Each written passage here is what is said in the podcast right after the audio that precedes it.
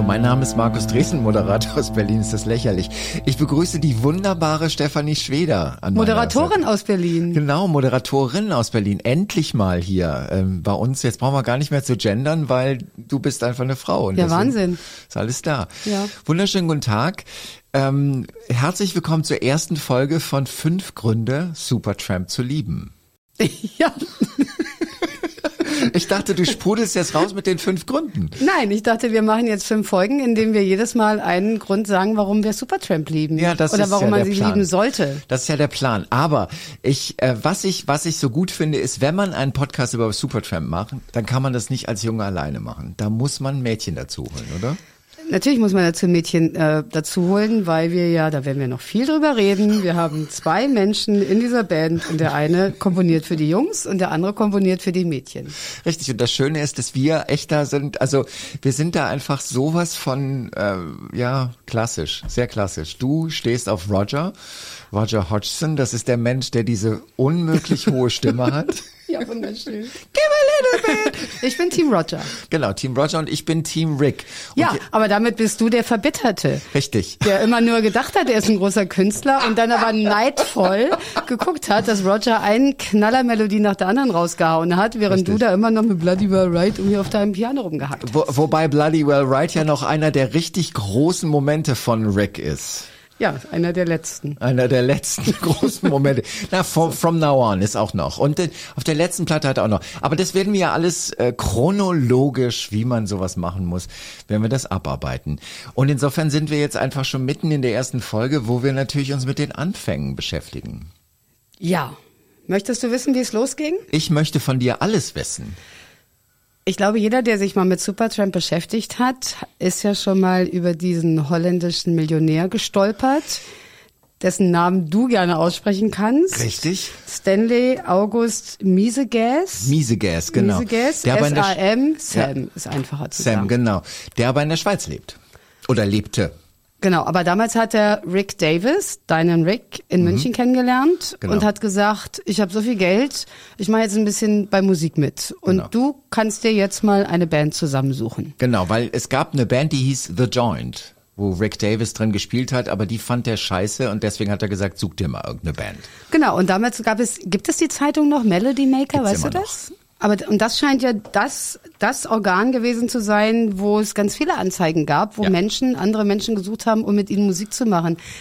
Ich denke, ich habe immer so romantische Vorstellungen, das müssen immer alles ähm, Schülerbands sein, die sich irgendwie schon zu Schulzeiten oder am besten noch im Kindergarten gefunden haben und dann später Musik miteinander machen. Aber es ist ja offensichtlich gar nicht so, sondern hier ist einer, der hat Lust und der sagt, ich brauche jetzt noch einen Bassisten und dann brauche ich noch irgendwie eine geile Schnecke, die singen kann oder sowas. Und das waren dann die Anzeigen im Melody Maker. Richtig. Und das hat Rick reingestellt. Und Roger hatte auch eine Anzeige laufen im Melody Maker. Der hat für seine Band nämlich auch jemanden gesucht und hat dann diese Anzeige von Rick gesehen und hat sich nicht getraut. Der war 19 und dachte, dass der kann nicht mich gemeint haben. Und seine Mama hat dann gesagt, ach komm Roger, jetzt probier's doch einfach mal. Wie Mamas so oft so sind. Wie Mamas oft so sind. Und dann hat er, ist er da tatsächlich zur Audition gegangen und war einer von, weiß ich nicht was, war jedenfalls total beeindruckt und total eingeschüchtert und hat so ein bisschen auf seiner Gitarre rumgeklimpert. Und sein großer Vorteil war, dass er kam, als gerade Lunchbreak war und Rick gesagt hat, na, wenn du schon hier bist, dann lass uns doch zusammen Lass uns doch jetzt noch schnell noch zusammen essen gehen. Und dabei haben sie sich dann so gut verstanden und haben gemerkt, dass sie offensichtlich beide in etwa auf demselben Weg sind, nämlich komponieren zu wollen, bla bla bla. Und dann haben sie gesagt, na dann können wir das ja zusammen machen. Das Problem war, dass der Rick dann noch einen anderen Gitarristen gefunden hat und deshalb Roger erstmal Bass spielen musste. Das ist richtig. Äh, Was heißt dir, das ist richtig? Natürlich ist das richtig. Natürlich. da bin ich in der Schule oder was? Nein, nein, nein, nein. Ich, ich wollte nur sagen, äh, was mir nämlich eingefallen ist, was ist denn passiert zwischen dem Moment, wo sie sich bei dem Mittagessen verstanden haben und am Schluss, wo sie ja eigentlich faktisch nicht mehr miteinander geredet haben. Na gut, ich meine, dazwischen liegen ja ein paar Jahre und. Welttourneen und wollte ich wollte ja ähm, auch nur so ein bisschen auf The den Punkt Logical bringen. Song, Ja, also genau. liegt dann schon ein bisschen was dazwischen. ziem- Ziemlich viel Frustration für Rick Davis. Wobei ich eigentlich finde, der, der, der macht ja solide, gute, bluesorientierte Musik. Und Roger macht eigentlich auch solide Beatles-Musik, muss man mal so sagen. Paul McCartney hat, das war alles das Breakfast in America Album, Okay. auch gesagt, dass er The Logical Song, Findet, dass, dass, ja, nachblättern, ja. aber dass das ein Beatles-wertes Lied ist. darf ja nicht wahr sein. Ja. Und da kannst du dir vorstellen, was mit Roger los war, als er das gelesen hat. Da dachte Roger, ich bin da. Jetzt habe ich's. Genau, und deswegen hat er wahrscheinlich immer nur weiße Klamotten getragen, weil er, weil er sich. Ja, aber das ist ja eigentlich, da ist er ja eigentlich wie George Harrison, weil er halt auch dieses, ne, My Sweet Lord, das geht ja immer nur um, aber das machen wir alles später. Das machen wir alles später, weil es gibt ja auch so ein My Sweet Lord, das heißt dann Baba hier und so. Aber wir sind immer noch bei der ersten Melody Maker. Ich will das nur gerade, ich will mich korrigieren. Bitte. Der Melody Maker ist 2000 ähm, fusioniert mit dem New Musical Express. Es gibt den Melody Maker noch, der ist nur noch eine Unterschrift unter dem New Musical Express. Okay. Okay, 1926 ist die Zeitung gegründet worden. Toll, oder? Das nehme ich jetzt einfach so Ja. zur Kenntnis und finde das sehr beeindruckend, was du alles ablesen kannst. Das, das Schöne ist, das muss man vielleicht den HörerInnen da draußen erklären. Ich sitze am Rechner, du nicht. genau. Genau. Dafür hast du Zettel vor dir liegen. Okay, also sie haben sich gefunden, sie haben sich verstanden und sie haben angefangen mit dem Geld eines holländisch in der Schweiz lebenden Millionärs eine Platte aufzunehmen. Genau. Na, erstmal haben sie ja dann noch ein paar andere gesucht. Also sie waren ja dann zu viert. Ja. Und dann haben sie auch erstmal, ach genau, und dann sind sie zusammen in ein Haus gezogen in Kent, in ein Country House, weil das damals, man machte das damals so, dass man dachte fernab von dem Hessel-Dessel der Ja. Stadt, wir gehen in Klausur und da kommt, da fließt es dann durch uns durch und da kommt dann eben ganz, ganz Großes raus. Damals war das so üblich.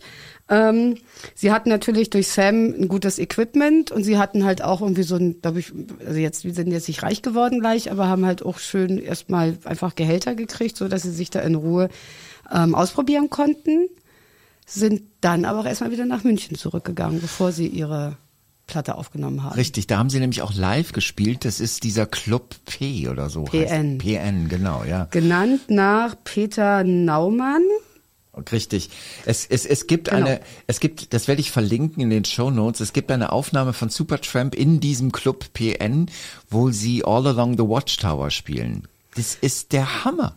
Es hat nichts mit dem zu tun, was man von Supertramp so erwartet. Hat es denn was zu tun, was man von dem Lied normalerweise erwartet? Überhaupt nicht. Auch nicht. Es ist, sie haben einfach versucht wie Prog Rocker, was damals total modern war. Ja. So wollten sie halt auch klingen.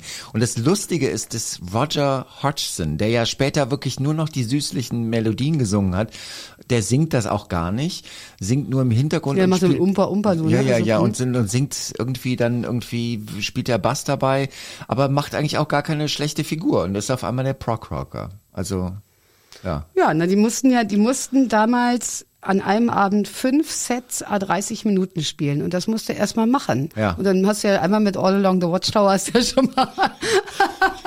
Jetzt verstehe ich ja, warum das Ding Eins durch. 16 Minuten lang ist. Ja, genau. dann haben sie schon mal, sind sie schon mal fast fertig und Richtig. können sich dann erstmal wieder eine halbe Stunde ausruhen. Ja. Also von daher war das ganz gut. Und sie haben damals noch einen Filmemacher kennengelernt, Haro Senft, und der hat das abgefilmt Richtig. und der hat sie dann auch gleich noch verpflichtet, für seinen Film, für seinen nächsten Film, die Filmmusik zu machen. Okay. Gibt's das irgendwo? Das gibt's wahrscheinlich Ich nicht habe es mehr. ne? gegoogelt, aber das, äh, ich habe es nicht gefunden und Haro Senft ist auch nicht mehr weiter groß in Erscheinung getreten. Er hat dann so Kin Kinderfilme gemacht und relativ viel so in Gremien und so weiter. Also war irgendwie immer da, aber ist jetzt nicht, ähm, also ist kein Fassbinder geworden oder so. Ne? Wollte er vielleicht, aber ja. Ja, vielleicht wollte er es auch ja. nicht. Wer weiß, also mit dem Filmchen über Supertramp wäre das jetzt auch nichts geworden. Genau. Aber Ziel der ganzen Geschichte war auf jeden Fall das erste Album, was sie ja dann auch wirklich aufgenommen haben. Haben sie ja auch gemacht, aber erstmal haben sie einen neuen Namen gebraucht, weil sie hießen Daddy. Und Daddy war halt so ein bisschen insofern doof, als dass es noch mehr Bands gegeben hat, die auch alle irgendwas mit Daddy hießen. Und man wollte dann eigentlich gerne ein bisschen origineller sein. Und da hat der Gitarrist Richard Palmer gesagt, ich habe da ein gutes Buch gelesen, das heißt The Autobiography of a Supertramp. Und weil der Mann Literatur studiert hatte, haben sie gesagt, na, der hat Literatur studiert. Der wird wissen, kennt sich aus redet, mit ja.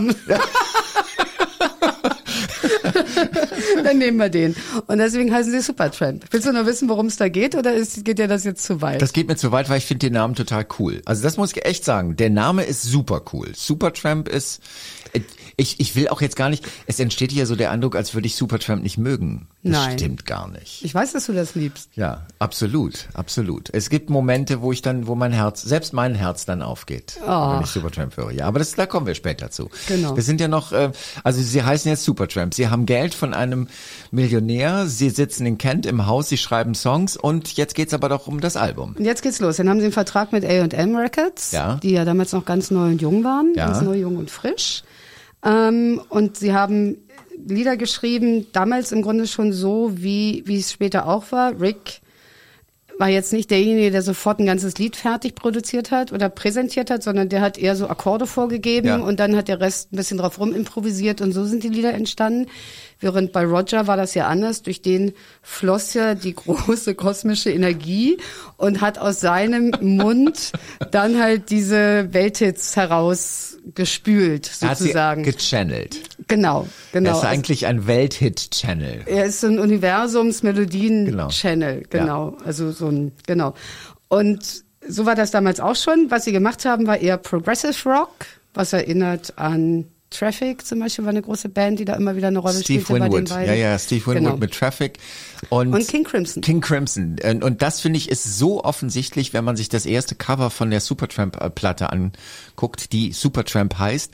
Die sieht einfach genau so aus wie in The Court of Crim äh, King Crimson. Das ist das erste Album von King Crimson. Und wenn man sich die Musik anhört, wollen wir mal ein bisschen Musik hören? Unbedingt. Weil du kennst doch diesen schönen Satz von, den hat Jackson Brown mal gesagt.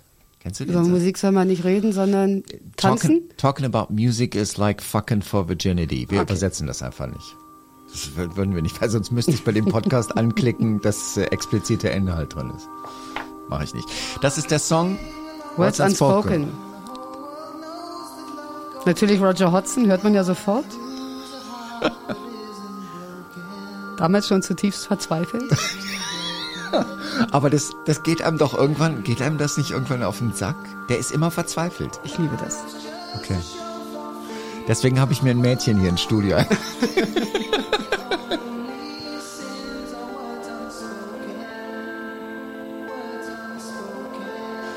Die ungesprochenen, irgendwann kommt jetzt auch die Band, ne? Jetzt glaube ich. Na guck. Und er spielt da Bass.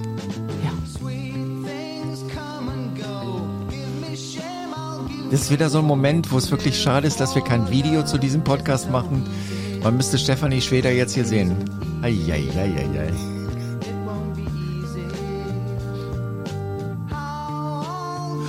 Aber das sagt doch auch, ich meine, es ist einfach so, wenn man 14 ist Ja. und das hört und man ist das erste Mal verliebt, dann ist das toll. Ich weiß, dass, dass die, dass gerade auch dieses Album und auch das zweite der Band offensichtlich so peinlich sind, dass man sie gar nicht mehr kaufen kann, auch nicht runterladen Nee. kann und nix.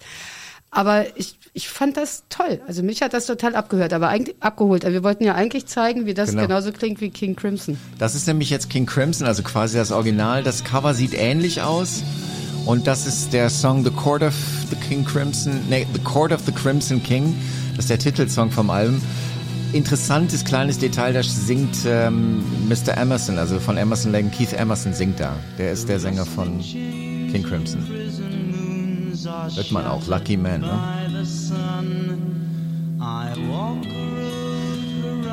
Also die Parallele ist schon Na klar. ganz laut. Also Ja. die schreit Hallo. Naja, also ich, die haben doch am Anfang sowieso, also wie war der Supertramp immer geguckt, was haben die gemacht, was haben die gemacht. Ja. Roger wollte klingen wie die Beatles und irgendeiner wollte klingen wie, wie Chuck Berry und man hat einfach, naja, ist doch, meine macht doch jeder, Ja. oder? Wenn er, gerade wenn er anfängt, dann guckst du erstmal, was machen die anderen, was finde ich toll, auch das mache ich auch so. Ja, ja, ja, das ist, das ist ja auch völlig legitim. Ich meine, nur so kann man ähm, sein eigenes entdecken, wenn man andere gut ähm, äh, kopiert. Um jetzt nochmal kurz zu sagen, wie dieses äh, Cover aussieht. Ja. Das ist, ähm, also es ist schwarz und davor ist eine Rose, eine gezeichnete Rose und diese Rose hat ein Gesicht und das guckt nach links. Richtig. Später sind mal Platten aufgetaucht in Spanien, warum auch immer, da guckt die Rose nach rechts. Okay. keiner, keiner konnte das erklären, aber das, äh, Das war gab so. es. es war, das gab es. Die, die Druckplatte hat einfach jemand falsch in, in den Ja, Drucker reingelegt. Ja. offensichtlich. Ja. Ähm, aber dieses Album hat irgendwie nichts gemacht, ne? Gar nichts. Wir haben, wir haben noch einen Song. Na, warte mal, das Album hat tatsächlich, ähm, nee, das hat überhaupt nichts gemacht, aber es ist immerhin auf Platz 158 der Billboard Charts gekommen. Also 158 von 200. Ist jetzt nicht so, dass man dass man damit jetzt reich wird, aber vielleicht wird man ja erstmal glücklich, wenn man noch ganz jung ist. Guck mal, Ja. Roger war 19. Absolut. Und der hat auch, der, aber das ist jetzt schon ein Song, wo man, finde ich, ist auch vom ersten Album, Ja. Surely. Ihr müsstet dieses glückliche Gesicht von Stephanie Schweder sehen.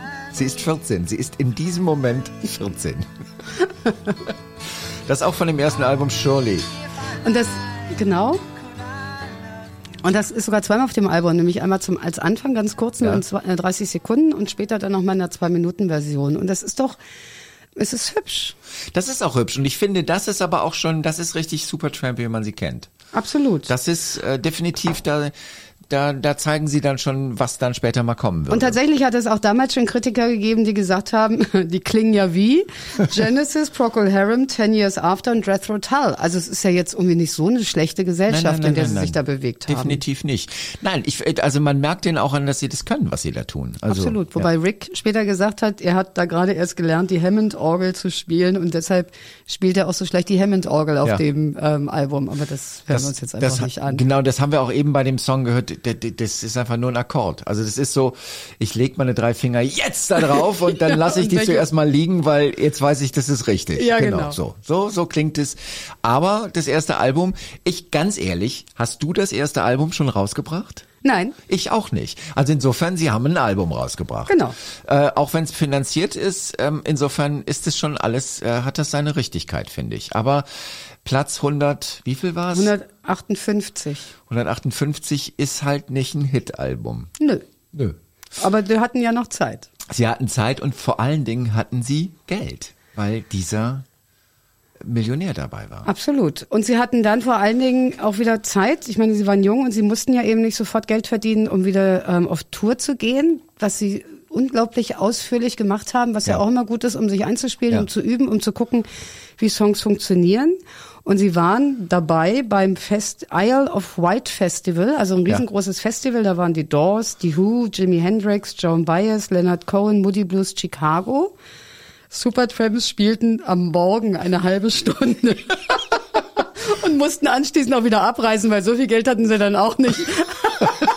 Also all die großen Namen haben sie gar nicht auf der Bühne gesehen. Sie waren einfach morgens da, während das Publikum wahrscheinlich noch in der Dusche war oder sich den Drogenrausch ausgeschlafen hat oder.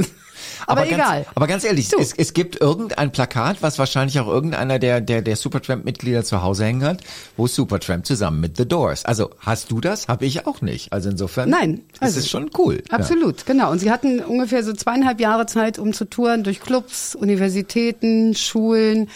Ähm, es ist wohl relativ häufig so gewesen, was dann auch ein bisschen frustrierend ist, dass sie zwar da oben gespielt haben, um, wie um ihr Leben, aber unten eigentlich alle sich nur besoffen. So eine total besoffene Crowd von Menschen halt versuchten, ihre Seele ins Spiel zu legen und die interessierte das überhaupt nicht. Überhaupt nicht. Aber Es auch vielleicht ist es besser so. Ja, ja, ja, ja, ja. Äh, das zweite Album, wie lange hat es gedauert, bis sie das zweite Album rausgebracht Naja, haben? das erste Album haben sie rausgebracht, war 1970 und das zweite 1971. also das das ging dann so schon lange. rappelzappel schnell. Ja, ja, ne? ja. Ja. Und da finde ich, da wird ja jetzt Rick schon so richtig ähm, ähm, mal äh, Rick. Also äh, den Song hier, den mag ich richtig gerne, finde ich. Das ist Supertramp. Ja, ja, ich weiß. Also nein, ich meine, aber das ist. Es, Also ein bisschen Status Quo, oder? ja. Aber wenn er jetzt singt, denkt man sich, ich sag mal so, wäre das auf Crisis, What Crisis drauf gewesen, hätte kein Mensch sich gewundert. Ja. Oder? Nö. Aber es hätte sich auch keiner gewundert, wenn Status Quo rausgebracht hätte. Das stimmt. Dazu muss man auch sagen, dass Ja. Rick gar nicht wusste, dass er Sänger ist. Ja. Weil der bei seinen anderen Bands immer nicht gesungen hat und den Roger auch deshalb in seine Band mit aufgenommen hat, weil er dachte, das wird mir ein guter Leadsänger. Und Okay. Roger Hodgson hat gesagt, dass, wie die Beatles, wir brauchen zwei Sänger. Das ist immer gut, wenn man zwei Sänger in so einer Ja. Band hat. Und so hat der Rick dann seine Stimme auch erst sozusagen entdeckt. Ja. Und das hat er ganz gut gemacht. Ich finde, das hat er ziemlich gut gemacht. Das ist vom zweiten Album. Das heißt aber schon nicht mehr Supertramp 2, sondern das heißt, äh, Indelibly stamped. was heißt es? Weißt du das? Keine Ahnung. Ich habe keine Ahnung. Schlecht das Stamp muss ja irgendwie gestempelt sein. Ja, ja. Das ist ja Und, aber ich weiß nicht, was in Dilleblis heißt. Genau, das gibt's auch nirgendwo. Es gibt halt diese Songs hier, ähm, die gibt es auf einem ähm, Greatest Hits Album, wo sie einfach nur ähm, quasi der Geschichte gerecht werden Na, man wollten. kann sich alles anhören bei YouTube. Richtig. Und dieses Album ist, äh, mich wundert es immer, dass sowas rauskommen konnte 1971. Es ist äh, das nackte Dekolleté einer Frau, die ziemlich viele Tattoos hat.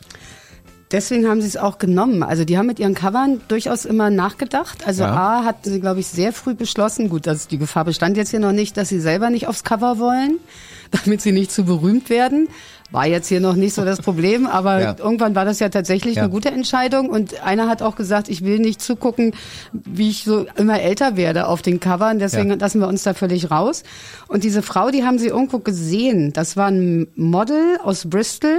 Okay. Die und ihr Mann waren wohl relativ hässliche Menschen, aber eben sehr stark tätowiert. Das machte sie irgendwie interessant. Und der haben sie 45 Pfund gegeben dafür, dass sie sich nackig macht. und dann hat es natürlich Menschen gegeben, die das ganz schlimm fanden. Ja, auf jeden Fall. Ich meine, äh, nicht 20 Jahre vorher hat Hilde Knef für weniger zeigen, äh, ist sie fast in den Knast gekommen. Ja. Äh, In ihrem Die Sünderin Film. So, ja. Also insofern wundert mich, dass, dass das überhaupt gepresst worden ist. Aber ja, dieses Album ist aber auch nicht wirklich ähm, der Erfolg gewesen. Nee, das ist sogar noch viel schlechter gewesen. Also die haben, das, das haben sie noch weniger verkauft als das andere. Und Roger hat irgendwann gesagt, das erste Album, das waren die ersten Schritte in der Musikwelt und deshalb entsprechend charmant. Und Ja. das zweite Album war nur ein großes Durcheinander mit zu viel Testosteron. Okay. Ein Schmelztiegel von Ideen mit einigen sehr seltsamen Songs, einem Cover, das nichts zu tun hatte und mit einigen Texten, die schon komisch sind.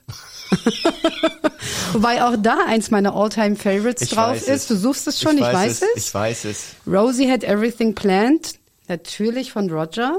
Und ich hatte Und ein ganz zauberhaftes ähm, kleines Lied über eine Frau, die, der man erzählt, dass ihr Mann sie betrü- betrügt und sie steht da auf dem Rasen vor ihrem Haus und kann es nicht glauben.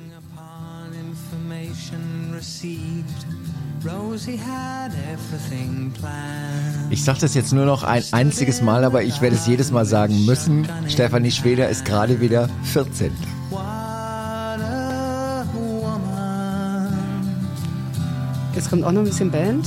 Whilst entertaining the headlines next day. Das ist aber auch schon Supertramp. Ich Also finde auch, ich, das, das ist Supertramp, das ist ist schon, absolut. das ist schon richtig Supertramp.